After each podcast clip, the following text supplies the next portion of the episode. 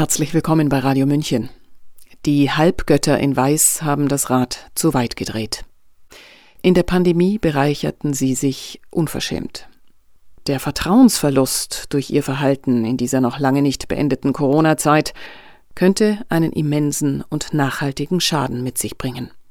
Hören Sie eine Abrechnung des Juristen und Autors Milos Martuschek. Seinen Text von Halbgöttern zu Drogendealern Ärzte ohne Grenzen des Anstands hat Sabrina Khalil gelesen.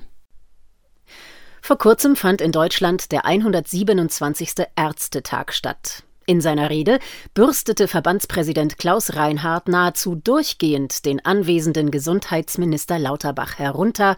Am Ende gab es von der versammelten Ärzteschaft frenetischen Beifall und Standing Ovations. Kritik an Lauterbach ist sicher richtig und längst überfällig, doch in diesem Fall war es ein Hochamt der Heuchelei. Wer hat denn jede irrwitzige medizinische Maßnahme während der Pandemie abgenickt und umgesetzt? Wer hat selbst bei Kinderimpfungen mitgemacht? Wer hat während der Pandemie wie keine andere Berufsgruppe neben der Pharmabranche von den Impfungen profitiert und sich vielfach auf Kosten der Gesundheit der Patienten bereichert? Es waren durchweg Ärzte. Dank der Impfungen konnte eine Arztpraxis schon mal locker drei Millionen Umsatz pro Jahr einfahren, rechnete das TV-Magazin Monitor schon vor über einem Jahr vor. Der in der Sendung zum unverhofften Geldsegen zur Rede gestellte Hausarzt entgegnete lapidar: Zitat, Wem wollen Sie es denn sonst in den Rachen werfen? So aktiv die Ärzte bei den lukrativen mRNA-Injektionen im Akkord waren, so träge sind sie heute bei der Dokumentation von Impfschäden.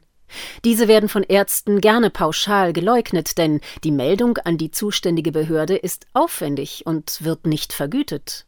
Für die Betroffenen beginnt ein Spießrutenlauf auf der Suche nach Behandlungsmethoden. Der Arzt hat am Ende die Gewinne und der Patient den Schaden. Dabei lautet der erste Grundsatz ärztlicher Behandlungsethik, dem Patienten nicht zu schaden. Primum non nocere. Ein Treppenwitz. Doch die Impfungen sind nur die Spitze des Eisberges. Die ärztlichen Verfehlungen während der Pandemie summieren sich zum begründeten Verdacht auf millionenfach begangene Kapitalverbrechen. Schon in der Frühphase der Pandemie, im Frühjahr und Sommer 2020, wurden fatale Weichen gestellt. Die Politik brauchte für ihre Maßnahmen eine Grundstimmung der Panik in der Bevölkerung. Man modellierte Millionen von Toten herbei und fabrizierte Schreckensbilder aus Bergamo.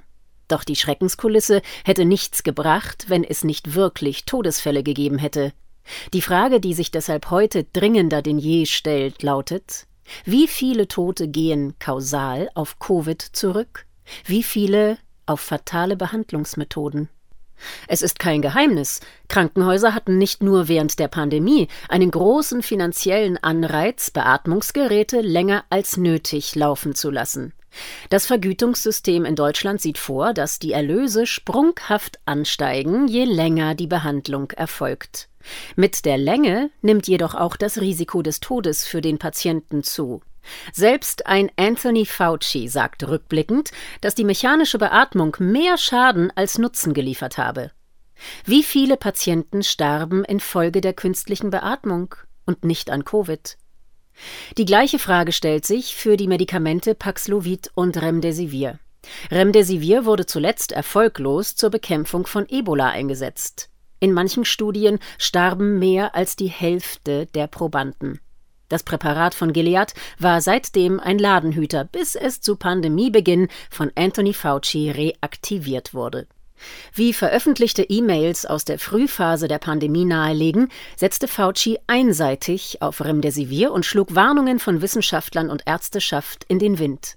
Unter anderem berichtete der schwedische Forscher Rosario Leopardi an Fauci, dass die Todeszahlen in Ländern, wo Remdesivir eingesetzt wurde, unter anderem Italien und China, um ein Vielfaches höher seien als in Ländern, die das nicht taten. Wie viele Tote gehen also zusätzlich auf das Konto dieses Präparats? Ohne Obduktionen werden wir es wohl nie erfahren. Fakt ist, Kaum jemand in der Ärzteschaft hat ein Interesse an Aufklärung, da diese einer Selbstbezichtigung gleichkommt. Das gilt auch für die Schweiz. Wie in anderen Ländern auch wurden Ärzte, die sich für das Behandlungsprotokoll aus Medikamenten, Beatmungen und Impfungen einsetzten, als mediale Experten aufgebaut und herumgereicht. Einer davon war Huldrich Günthard, leitender Arzt am Unispital Zürich, der sich öffentlich sowohl für Impfungen als auch für Remdesivir stark machte und auch selbst Behandlungen durchführte. Er trat in der SRF Arena auf und wurde auch für die Sendung NZZ Standpunkte als Experte interviewt. Über Zahlungen an Günthard aus der Pharmabranche gab es dabei kein Sterbenswort. Die Seite pharmagelder.ch listet gleichwohl seit 2015 mehrere tausend Franken von Gilead an Günthard auf.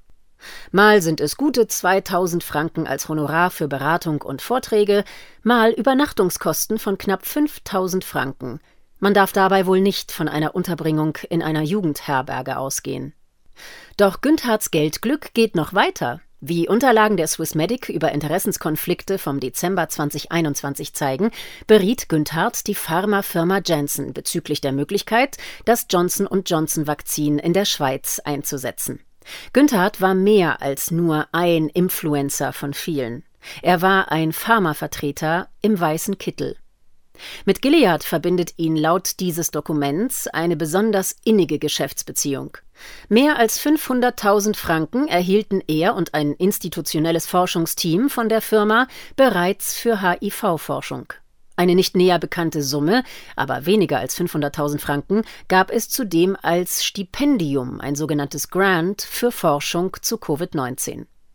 Diese Gelder sollen ausdrücklich nicht für produktspezifische Forschung geflossen sein, so seine Angaben gegenüber der Swissmedic.